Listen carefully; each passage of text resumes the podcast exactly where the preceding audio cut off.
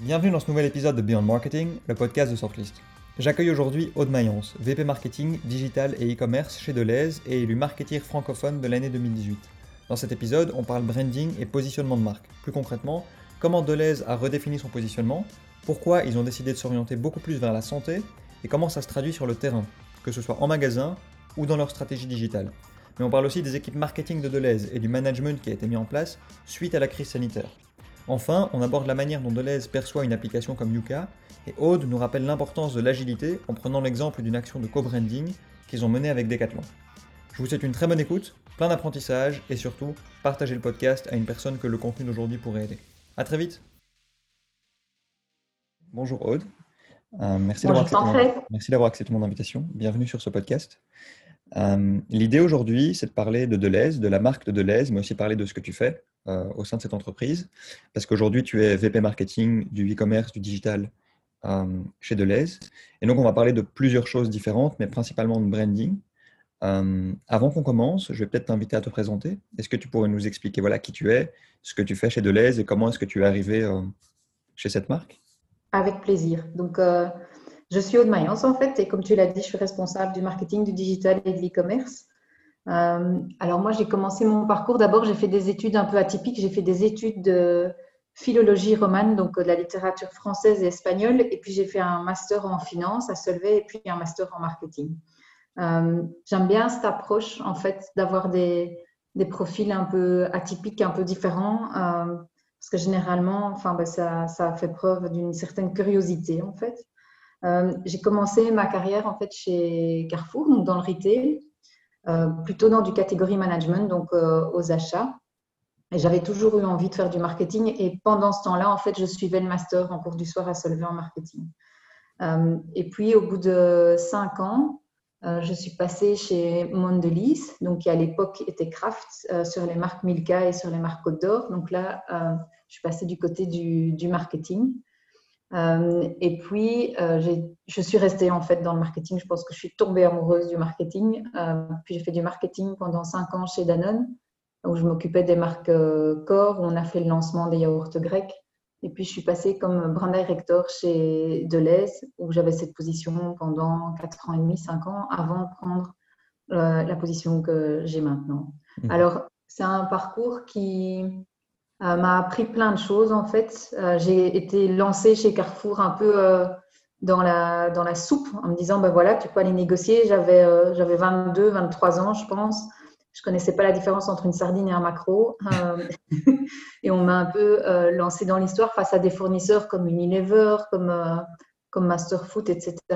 Et en fait, ça m'a appris la débrouille. de un peu trouver son chemin. et donc, c'était une très bonne école, en fait. Et puis, euh, avec euh, Kraft, Mondelez, là, c'était plutôt des écoles marketing avec des brand modèles, avec euh, plein de chouettes formations en fait pour avoir les bases en fait d'un bon marketing. Chez Danone, ce que ça m'a appris, c'est qu'à l'époque, c'était toujours un marketing délocalisé. Donc là, on était vraiment honneur et responsable de nos campagnes, ce qui était très chouette. Et chez Deleuze, bah, c'est le fait d'avoir tout le, tout le panel, c'est des catégories très larges, sais pas, une vingtaine de produits dans un portfolio. Et puis, c'est des, domaines aussi qui sont, euh, qui sont beaucoup plus larges. Donc, euh, et là, j'ai pu apporter en fait l'expertise que j'avais apprise dans ces écoles marketing dans le retail, en retournant là où j'avais commencé en fait, euh, avec, avec beaucoup de plaisir. Mhm. Voilà. En fait, c'était très progressif, j'ai l'impression. C'était vraiment étape par étape. Tu as pu découvrir de nouvelles choses et toujours construire sur ce que tu as pu acquérir dans tes expériences précédentes. Oui, et je crois que c'est ça qui est riche aussi quand on fait euh, différentes boîtes, c'est que c'est des business différents, c'est des mécaniques différentes entre euh, des mécaniques, par exemple, sur du chocolat qui sont des, des achats qui sont plus impulsifs, et puis euh, sur du yaourt où c'est des achats plus planifiés. Bah, les mécaniques, les, les, les, les, mises en avant marketing ne sont pas du tout les mêmes, en fait. et je pense qu'on apprend de, de, chacune de ces expériences et que c'est ça qui est, qui est riche. Ouais, ouais. Est-ce qu'il y a des choses dont tu t'es, allez, que tu as apprises dans certaines catégories qui t'ont servi dans d'autres catégories? Parce que par exemple, les, ouais, les, les dynamiques ne sont pas les mêmes, mais est-ce que, euh, par exemple, ce que tu as appris chez Milka t'a servi chez Deleuze et inversement? Ce qui m'a appris, c'est plutôt, euh, ce que, ce que j'ai repris, c'est plutôt des modèles. Mhm. un, un, brand modèle, c'est plutôt comment on construit un plan marketing, comment on approche certaines choses. Donc, je pense que c'est plutôt ces grandes écoles marketing. Il y avait à l'époque, il y avait aussi les écoles marketing Unilever, etc. et c'est surtout ces, ces modèles-là que j'ai pu reprendre et appliquer dans d'autres boîtes. Après, les dynamiques sont effectivement différentes. Mhm. Euh, mais le fait de réfléchir qui est ma core target, qui est ma growth target, euh, c'est quoi euh, l'insight, quelles sont les barrières, quels sont les drivers, ça, c'est des questions qu'on peut se poser dans, dans chacune des entreprises dans lesquelles on est, puisque c'est au cœur même du marketing, en fait. Ouais, je vois, je vois. Tout à l'heure, tu as mentionné le fait que tu étais tombée amoureuse du marketing. à quel moment est-ce que ce déclic s'est fait? Qu'est-ce qui a fait que tu es allez, tombée amoureuse de cette discipline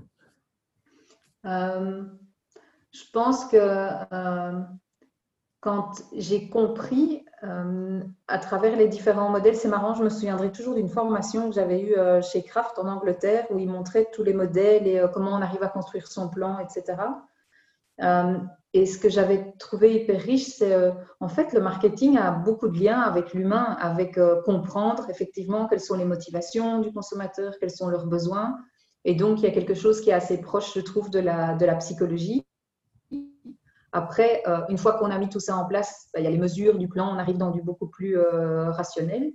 Mais il y a cet aspect de dire euh, comment je peux créer un déclic en fait chez, chez quelqu'un.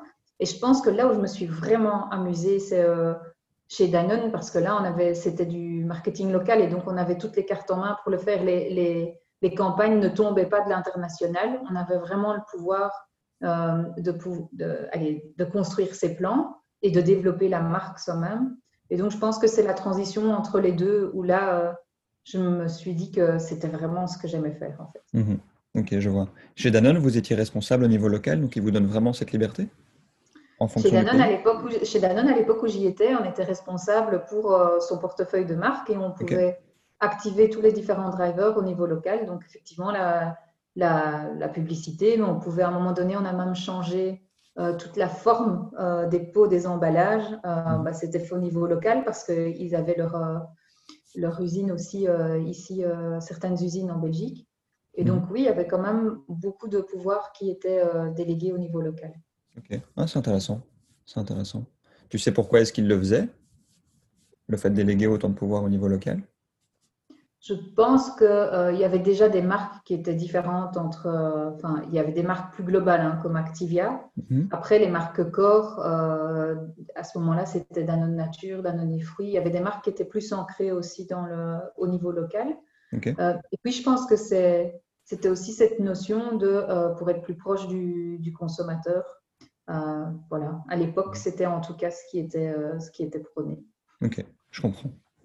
Euh, c'est une bonne entrée en matière. On va peut-être revenir sur Deleuze du coup. Euh, en préparant ce podcast, l'idée c'était de parler de la marque de Deleuze, mais aussi de la façon dont cette marque est en train d'aller d'effectuer une transition vers un positionnement plus orienté sur la santé. Euh, est-ce que tu pourrais nous en parler, expliquer comment ce positionnement a été choisi, pourquoi il a été choisi? Oui, alors on a il y a, il y a 3-4 ans d'ici, en fait, on a voulu complètement revoir le why de Deleuze, donc la raison d'être de Deleuze, quand euh, il y a eu euh, cette euh, fusion entre Ault et, et Deleuze. Mhm. on nous a demandé, mais quelle est la vraie raison d'être de la marque? Je pense que ça a poussé tout le monde en interne aussi à définir le pourquoi de cette marque. On sortait d'un plan de restructuration. C'était une époque très évidente et il fallait aussi redonner du sens en fait à, cette marque. Euh, et donc, on a euh, vraiment, on est vraiment entré dans un travail de fond pour définir le why de cette marque. On a fait des workshops avec les personnes en interne, euh, avec responsables de différents départements, mais on a aussi interviewé, on a fait plein d'études consommateurs, de l'ethno, puis des focus group, puis du euh, pour voir euh, quels étaient les besoins quand on parle de la nourriture ici en Belgique. Euh, et on a confronté aussi la vision de l'interne avec la vision de l'externe pour voir où étaient les gaps. Et sur cette base-là, ben, on a redéterminé le why de Deleuze, qui est mieux manger pour mieux vivre en fait.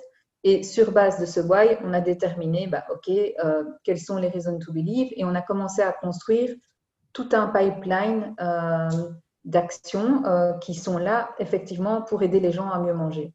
Et donc aussi avec des, des actions bien, concrètes et bien tangibles. On est venu avec les légumes magiques, on est venu avec l'instauration du Nutri-Score, on est venu avec les junk fruits qui sont les snacks, euh, qui sont des fruits à la place euh, des, des, snacks chocolatés, etc. Et puis maintenant, on vient de lancer Super Plus pour rendre la santé plus affordable. Alors, ça a l'air d'être une évidence aujourd'hui parce qu'on est dans un contexte Covid et la santé est quelque chose qui est fortement ressorti il y a trois ans, j'avoue que quand euh, on s'est retrouvé euh, face au comité de direction et qu'on parlait de la santé, on nous regardait en disant mais c'est quoi cette niche? On va jamais euh, y arriver. Et pourtant, il y avait déjà une tendance de fond. ce qui est assez intéressant, c'est quand on regarde par exemple les études Nielsen sur les premières préoccupations des Belges. La première préoccupation des Belges, c'est la santé. Donc avant toutes ces histoires de terrorisme, etc. Donc c'est la santé. Et le deuxième, la deuxième préoccupation des Belges, c'est le pouvoir d'achat. Et donc il y avait vraiment un besoin sous-jacent qui, sans doute, il y a trois ans, euh, ressortait pas comme une évidence, mais qui était déjà bien présent. Et je pense que c'est à force aussi de venir avec des initiatives pour montrer comment on voulait aider les gens à mieux manger, qu'on a réussi à faire cette association dans l'esprit du consommateur. Euh, quand on regarde maintenant l'attribution Nutri-Score, à quel retailer attribuez-vous Nutri-Score? Ben, Plus de 60% est attribué à Deleuze. Donc je pense qu'on a bien fait notre job. Mhm. Et euh, on est perçu aussi comme le retailer qui aide les gens à, mieux manger et on traque ça euh, via, du, via du. Euh, chaque mois, on regarde où on se trouve par rapport aux autres, aux autres retailers. Donc c'est un travail de fond et c'est un travail qui prend énormément de temps. C'est-à-dire qu'on ne change pas une perception en, en deux mois, mais on la change au fur et à mesure avec des, avec des innovations et avec des solutions qui sont très concrètes en fait pour répondre aux, besoins du consommateur. Mhm. je vois. Ok, donc c'est vraiment parti d'une situation où l'entreprise sortait d'une restructuration. Il fallait revoir un peu le positionnement. Du coup, vous avez engagé entre guillemets toutes les parties prenantes de l'entreprise, aussi bien en interne qu'en externe. Et sur base de ça, vous avez défini ce positionnement, donc orienté sur la santé et aider les gens à mieux manger. Est-ce qu'il y a d'autres positionnements qui étaient ressortis ou est-ce que celui-ci était une évidence? Est-ce que vous y, avez d'autres possibilités? Il y avait trois routes sur lesquelles on était quand on entendait euh, les consommateurs, euh, mais qui en fait étaient assez proches toutes de la santé. Donc on a pris la santé dans son sens holistique. Et puis la santé, elle peut s'exprimer de différentes manières. On parle beaucoup de Nutri-Score et euh, Nutri-Score est un facteur qui aide, est un index qui aide les gens à mieux manger de manière simple. Mais il y a d'autres dimensions dans la santé. Il y a le fait de revenir à manger plus local, il y a le fait de revenir euh, à plus de transparence, à moins d'additifs, etc. Donc, la santé est quelque chose d'assez euh, holistique et assez large euh, en termes de thématiques. Quand on parle de mieux manger, ça peut partir dans différentes directions. et donc, moi, je pense que c'est ça qu'il faut faire, en fait, c'est choisir un territoire de marque et une fois qu'on l'a choisi, c'est regarder quelles sont les tendances, comment ça évolue et nourrir, en fait, ce territoire de marque. Mmh je comprends. Est-ce que toi, ça t'avait surpris que c'était la santé qui ressortait vraiment? Parce que tu dis, par exemple, que le, le, le, comité de direction avait, pouvait être surpris et comprenait peut-être pas spécialement ce positionnement. Euh, comment est-ce que toi, tu as réagi à ça? En fait, il fallait décoder entre les lignes. Un, un consommateur va jamais dire dans un ethno ou dans un cali, ma première préoccupation, c'est la santé. Il ne va mhm. pas dire ça comme ça. Euh, et c'est là où je trouve que le métier du marketeur est un métier formidable. Quand je parlais un peu de psychologie, c'est euh, un, consommateur va l'exprimer en disant Là, euh, je veux le meilleur pour mes enfants, c'est pour ça qu'il y a du coca dans le frigo pour leur faire plaisir, mais il y a aussi des produits bio et des produits. Et on sent qu'il y a une tension chez le consommateur. Et donc, je pense que c'est de là qu'est née cette idée. Après, par la suite, bah oui, on voit les études Nielsen où on dit la santé est la préoccupation la première. C'est une évidence quand on est dans le Covid de dire ça. Euh, mais il y a 3-4 ans, il fallait beaucoup plus creuser et essayer de comprendre quels étaient les trends euh, de fond à ce moment-là. En fait. Mhm. Oui, tu dois vraiment réussir à décoder en fait. Oui, ben, c'est ça qui est passionnant, je trouve. Oui, ouais, c'est clair. C'est clair. Et c'est fou que ça allez, 3-4 ans, c'était il n'y a même pas si longtemps que ça en fait. Et c'est dingue que ça évolue aussi vite, je trouve. Oui, après, je pense que c'est parce que le Covid a été un mhm. point d'accélération dans beaucoup de choses. C'est euh, comme la convenience le consommateur recherche de la convenience et il a fallu Covid pour que euh, le boom en digital, euh, on, fasse un boom en digital sur les derniers six mois qui soit équivalent à celui sur lequel on a fait les trois, quatre dernières années. Mhm. C'est juste parfois, je pense, les moments de crise ne changent pas la vérité d'un consommateur. C'est juste un catalyseur qui fait qu'accélérer des trends qui étaient déjà sous-jacents, en fait. Ouais, c'est clair. Mais c'est comme pour le télétravail, en fait. En quelques semaines, c'est devenu une, une réalité que, allez, à laquelle tout le monde est habitué, c'est même devenu un droit, on a l'impression. Oui, tout à fait. Mais voilà. Et du coup, ce positionnement de la santé, comment est-ce qu'il se traduit concrètement dans vos actions sur le terrain? Parce que tu définis ton positionnement, mais derrière, tu dois aussi pouvoir choisir des actions et l'exprimer auprès de tes consommateurs et de tes clients. Comment ça se passe chez Deleuze?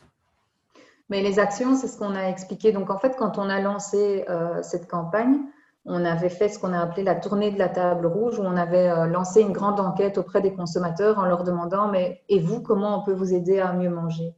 Et de là, euh, en deux semaines, je pense qu'on a récolté plus de 2000 suggestions de la part de nos consommateurs. On les a clusterisées et là, on a pu se rendre compte de, OK, il y a une thématique, par exemple, qui est sur la réduction du sucre. Il y a une thématique qui est sur, euh, j'arrive pas à lire toutes ces étiquettes compliquées, est-ce que vous pouvez me les simplifier? C'est pour ça que Nutri-Score euh, est, une thématique qu'on a mis euh, fortement en avant. Il y avait, euh, j'ai du mal à faire manger des fruits et légumes à mes enfants. Et donc, en fait, sur base des réponses qu'on a collectées pendant cette enquête, on est venu avec différents proof points et qu'on met au cœur de notre activité commerciale. C'est-à-dire que quand on définit notre plan commercial, ben, on regarde, OK, qu'est-ce qu'on peut résoudre pour le consommateur? Commercialement, comment on peut l'activer C'est pour ça que, par exemple, pendant les périodes de back to school, souvent on vient avec des promotions sur des produits un peu plus sains, sur les produits A, euh, des promotions qui sont aussi euh, des promotions qui leur permettent de se stocker pour la rentrée. Et donc, on prend ces insights et on regarde comment on les transforme commercialement dans notre plan euh, de l'année. Et c'est quelque chose qui vit également en magasin. Et puis, on voit aussi comment les activer sur nos services. C'est pour ça que notre programme de loyauté a été complètement revu aussi en ligne avec euh, notre positionnement. Et c'est comme ça qu'on les, qu'on les fait vivre euh, jusque dans le magasin pour qu'ils soient très vivants auprès de nos consommateurs et que ce ne soit pas juste des campagnes de communication, mais qu'on mhm. retrouve de vrais proof points euh, tangibles pour le consommateur. Oui, c'est ça, tu dois vraiment avoir une logique complète, en fait, entre ce que la marque fait et ce que la marque dit. Et tout à fait. Et je dis toujours, entre le storytelling et le story doing, il faut vraiment avoir un alignement euh, parfait. Et ça vaut pour les consommateurs, mais ça vaut aussi en interne. Hein. Donc, euh, on a revu tous les menus du MES chez Deleuze en proposant des alternatives saines pour, pour nos, nos collaborateurs. Euh, on a mis des fruits, euh, euh, des, mannes de fruits dans les salles de repos, dans, dans nos magasins. C'est-à-dire qu'à un moment donné, ce n'est pas le tout de venir avec une vision, mais il faut vraiment qu'elle soit vécue par l'ensemble des collaborateurs pour pouvoir être transmise vers le client, en fait. Sinon, c'est un peu du bullshit marketing. Hein. Oui, c'est ça. Si c'est pas vécu en interne, mais c'est comme ce qu'on dit en anglais, c'est eat your own dog food. Si, voilà. appliquer en interne ce que toi tu promouvois en externe. Euh, ce qui est bien intéressant, c'est que vous avez demandé aux consommateurs ce que vous pouviez faire pour eux. Et ce n'est pas parti d'une espèce d'intuition ou, d'un brainstorming où vous n'êtes pas allé dehors. C'est hyper intéressant. Euh, comment est-ce que vous avez, vous avez fait pour sélectionner les premières actions que vous allez mettre en place? Puisque vous avez clusterisé les différentes possibilités. Euh, comment est-ce que vous avez priorisé tout ça?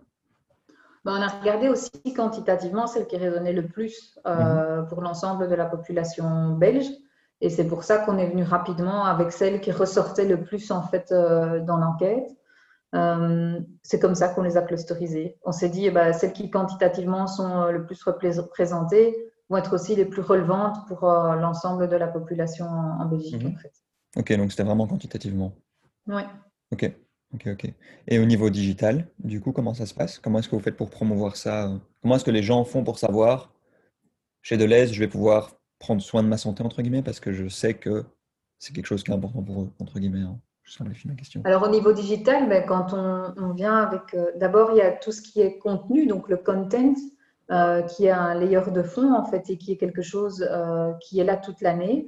Par exemple, dans notre magazine, chaque deux mois, bah, il y a le magazine de l'Est, qui est le magazine le plus lu en Belgique, en fait, selon le ah euh, et qui est qui retranscrit en fait notre ambition, notre vision sur des recettes équilibrées, sur, mais aussi gourmandes, hein, parce que le but, quand on dit mieux manger, ça ne veut pas dire que demain, on a pour ambition que tout le monde boivent de l'eau ou mangent euh, de la salade. Euh, mhm. C'est vraiment une alimentation équilibrée et on a le droit de se faire plaisir dans une alimentation équilibrée. Après, euh, ce qu'on fait, c'est donc ce contenu est activé. Il est activé aussi bien sur le social que dans notre magazine. puis au niveau des campagnes, quand on a des pics campagnes, bah, sur le digital, c'est la même chose. Et puis, il y a tous nos services digitaux, c'est-à-dire que le Nutri-Score de tous nos produits est présent sur notre e-commerce. et l'activation, enfin aussi de cette vision dans notre système de loyauté euh, Super Plus qui maintenant est un service qui est euh, prioritairement digital, hein. donc soit sur l'app, soit sur le web. On a toujours une carte physique pour les gens qui veulent euh, continuer et qui, pour les populations qui ont un peu plus de mal avec le digital, mais c'est majoritairement le digital qu'on pousse. Et donc le, le digital aide là-dedans, bah, d'abord à avoir à pouvoir toucher euh, l'ensemble des consommateurs, à pouvoir toucher différentes audiences en fonction euh, de leur intérêt.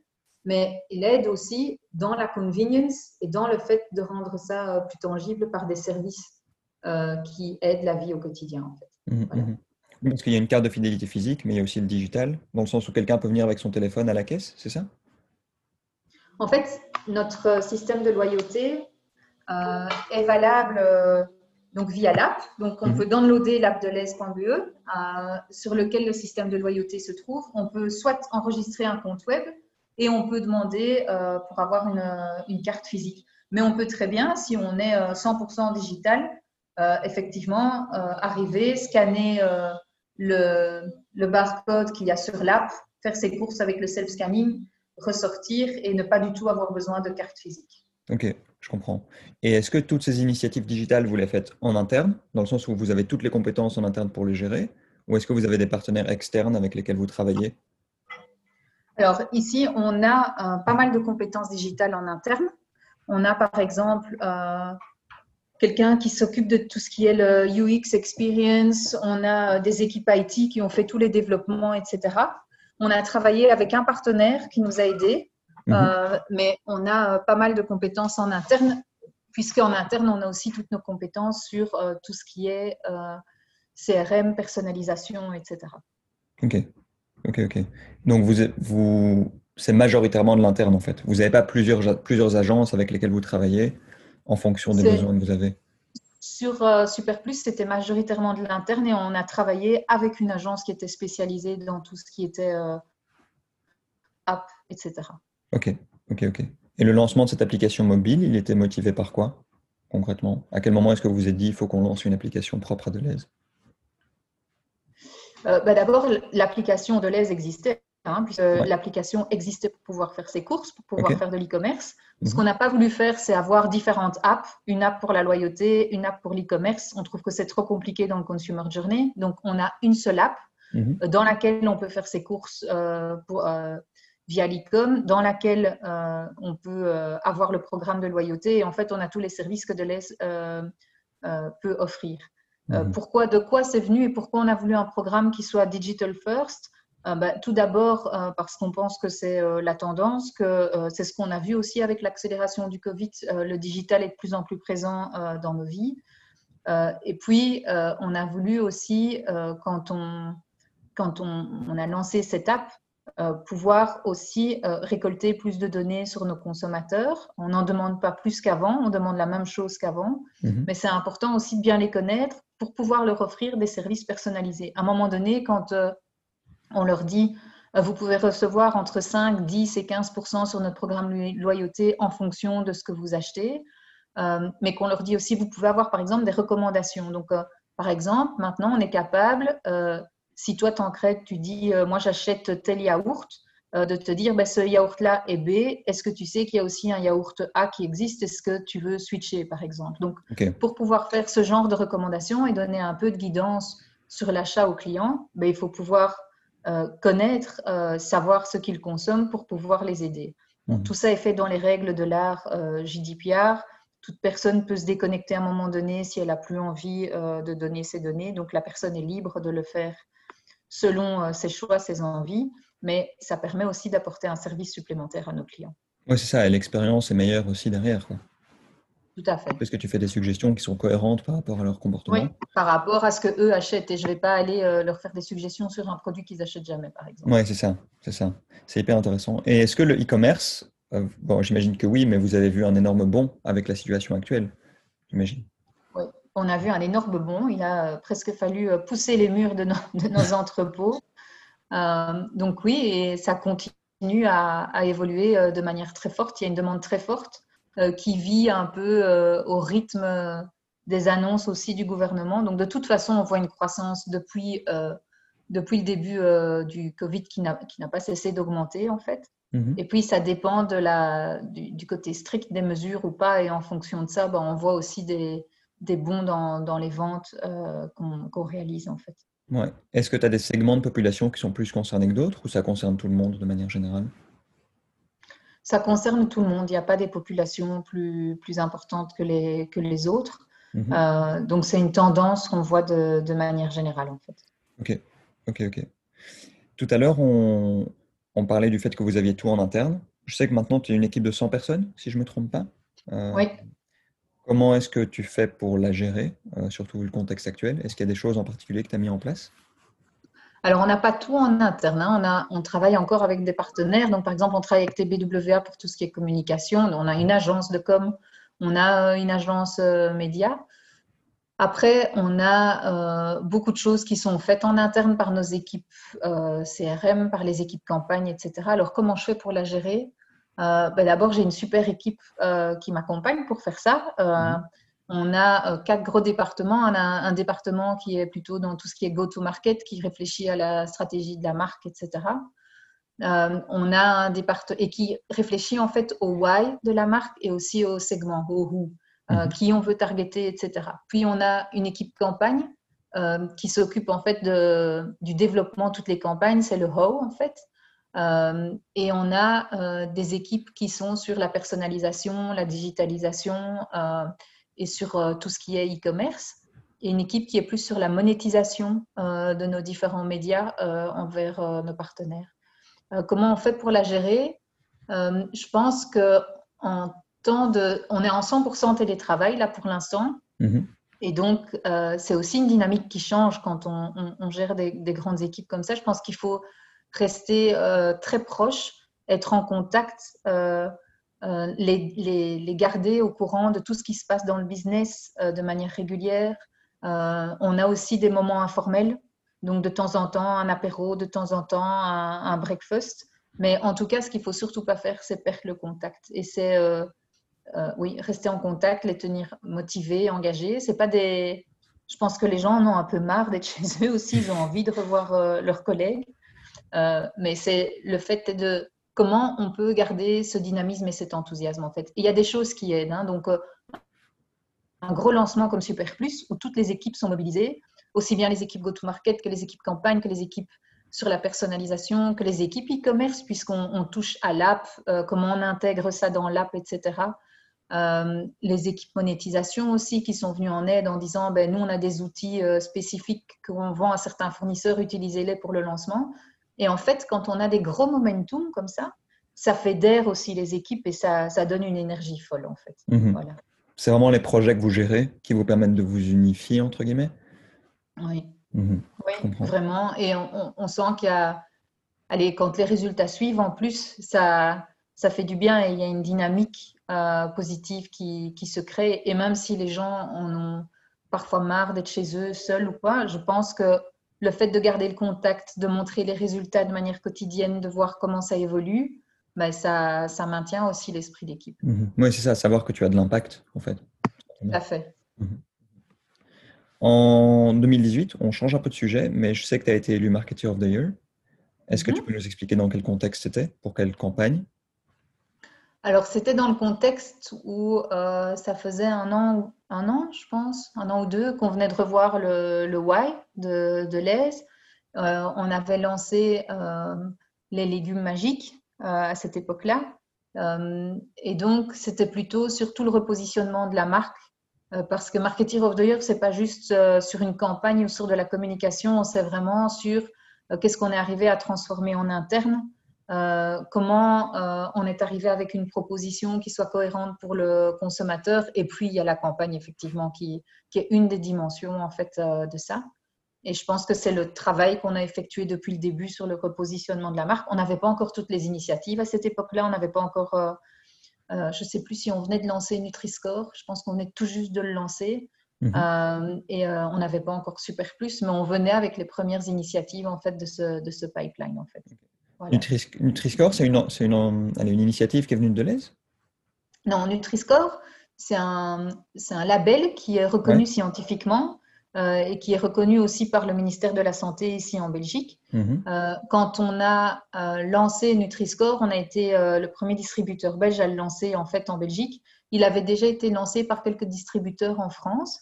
Et en mhm. fait, ce qu'on avait fait, on avait fait un panel de, auprès des enfin, de consommateurs pour voir, et on avait testé différents labels, parce qu'il existe différents labels hein, sur euh, le marché. Bon, maintenant, Nutri-Score a pris de l'ampleur et au niveau européen, c'est le label qui est reconnu. Mhm. Mais à l'époque, il y avait euh, ce qu'on appelait les traffic colors qu'ils utilisent aussi, par exemple, en Angleterre.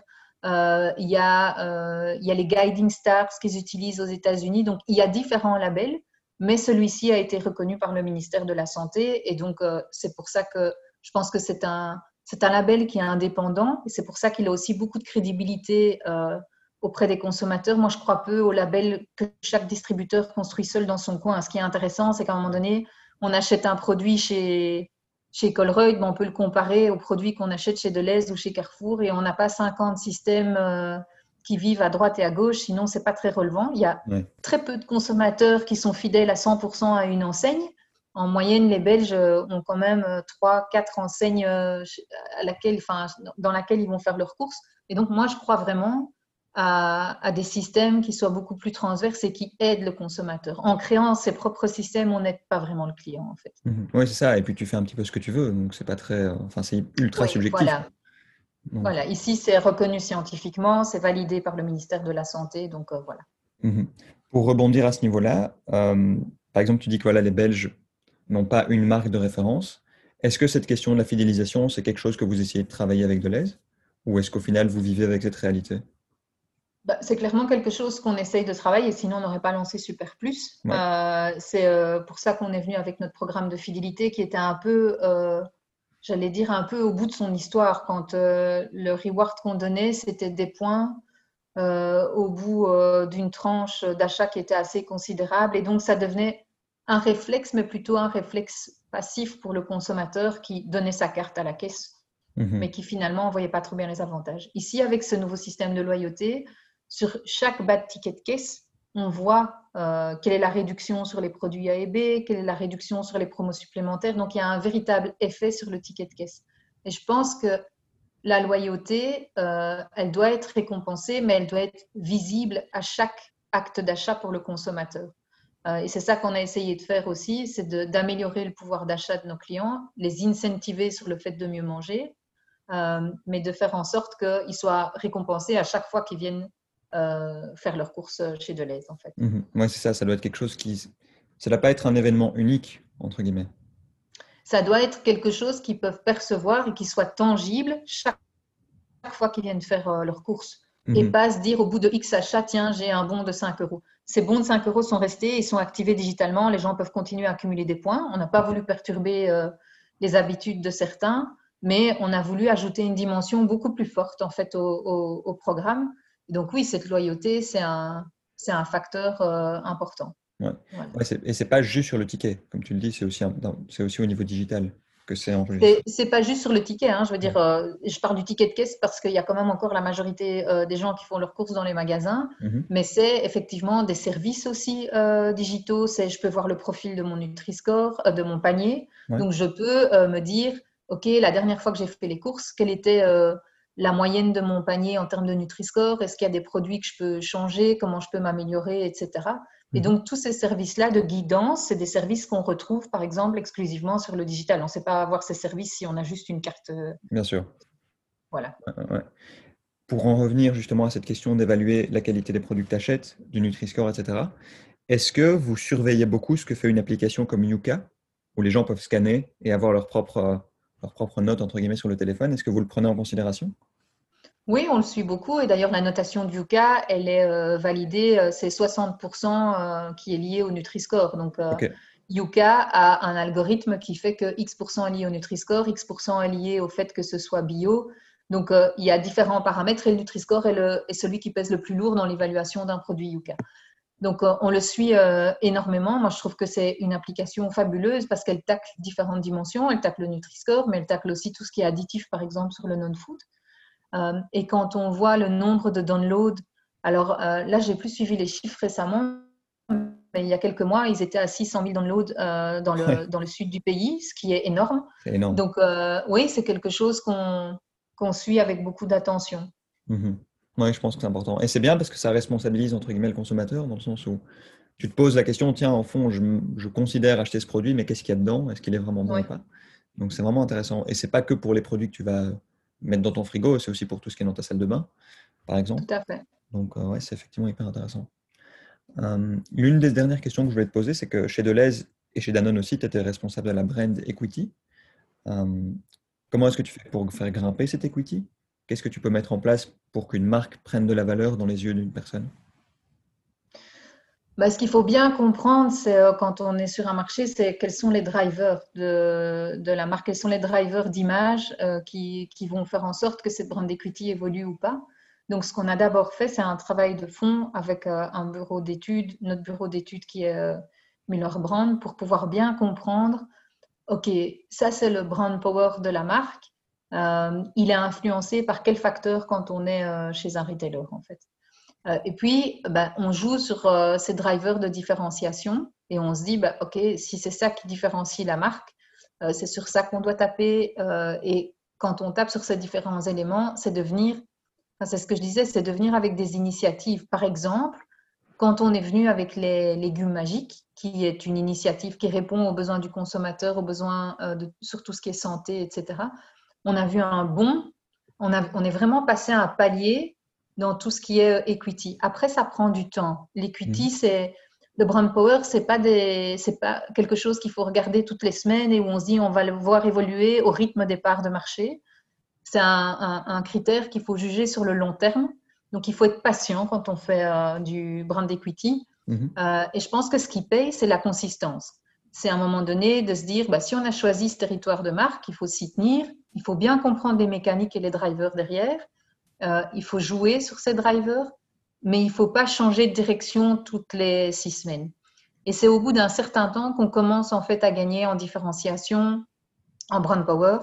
Donc je dirais que pour moi, les, gros ingrédients, c'est euh, bien comprendre les drivers de la brand equity, c'est euh, être consistant dans tout ce qu'on fait et être patient dans le temps pour pouvoir décoder les résultats. Ouais. Mais du coup, si ça prend du temps, tu n'as pas intérêt à te tromper dans la stratégie que tu mets en place. D'où l'importance de bien comprendre les drivers, comme tu le dis dès le début. Oui, ben, d'où l'importance quand on choisit un positionnement, quand on veut travailler une marque, etc., effectivement, de prendre le temps de le faire ça nous a pris en amont, euh, avant de venir sur le marché avec ce nouveau positionnement, 9 euh, à 12 mois. Hein. Donc, euh, c'est pas de, pour, pour, définir le positionnement, pour le faire vivre en interne d'abord, pour avant de sortir avec, cette campagne-là. Donc, c'est pas quelque chose qu'on fait en, 2-3 minutes sur le coin d'un bureau en espérant que ça fonctionne. C'est pas du tout comme ça que ça marche. Mhm. Donc, je pense qu'il y a un vrai travail de fond à faire. Il y a un travail d'évangélisation en interne pour pouvoir être sûr qu'après, ce soit porté en externe auprès des clients. Et quand on est auprès des clients, c'est euh, de venir avec différentes initiatives qui soient surprenantes, innovantes, mais qui soient toujours en ligne avec ce qu'on a défini au début. Ouais, donc c'est neuf mois pour définir le positionnement. Et ensuite, vous avez dû l'expliquer en interne. Comment est-ce que ça s'est passé, cette étape-là, où vous avez dû l'expliquer aux collaborateurs pour qu'ils puissent l'expliquer et le, et le en magasin?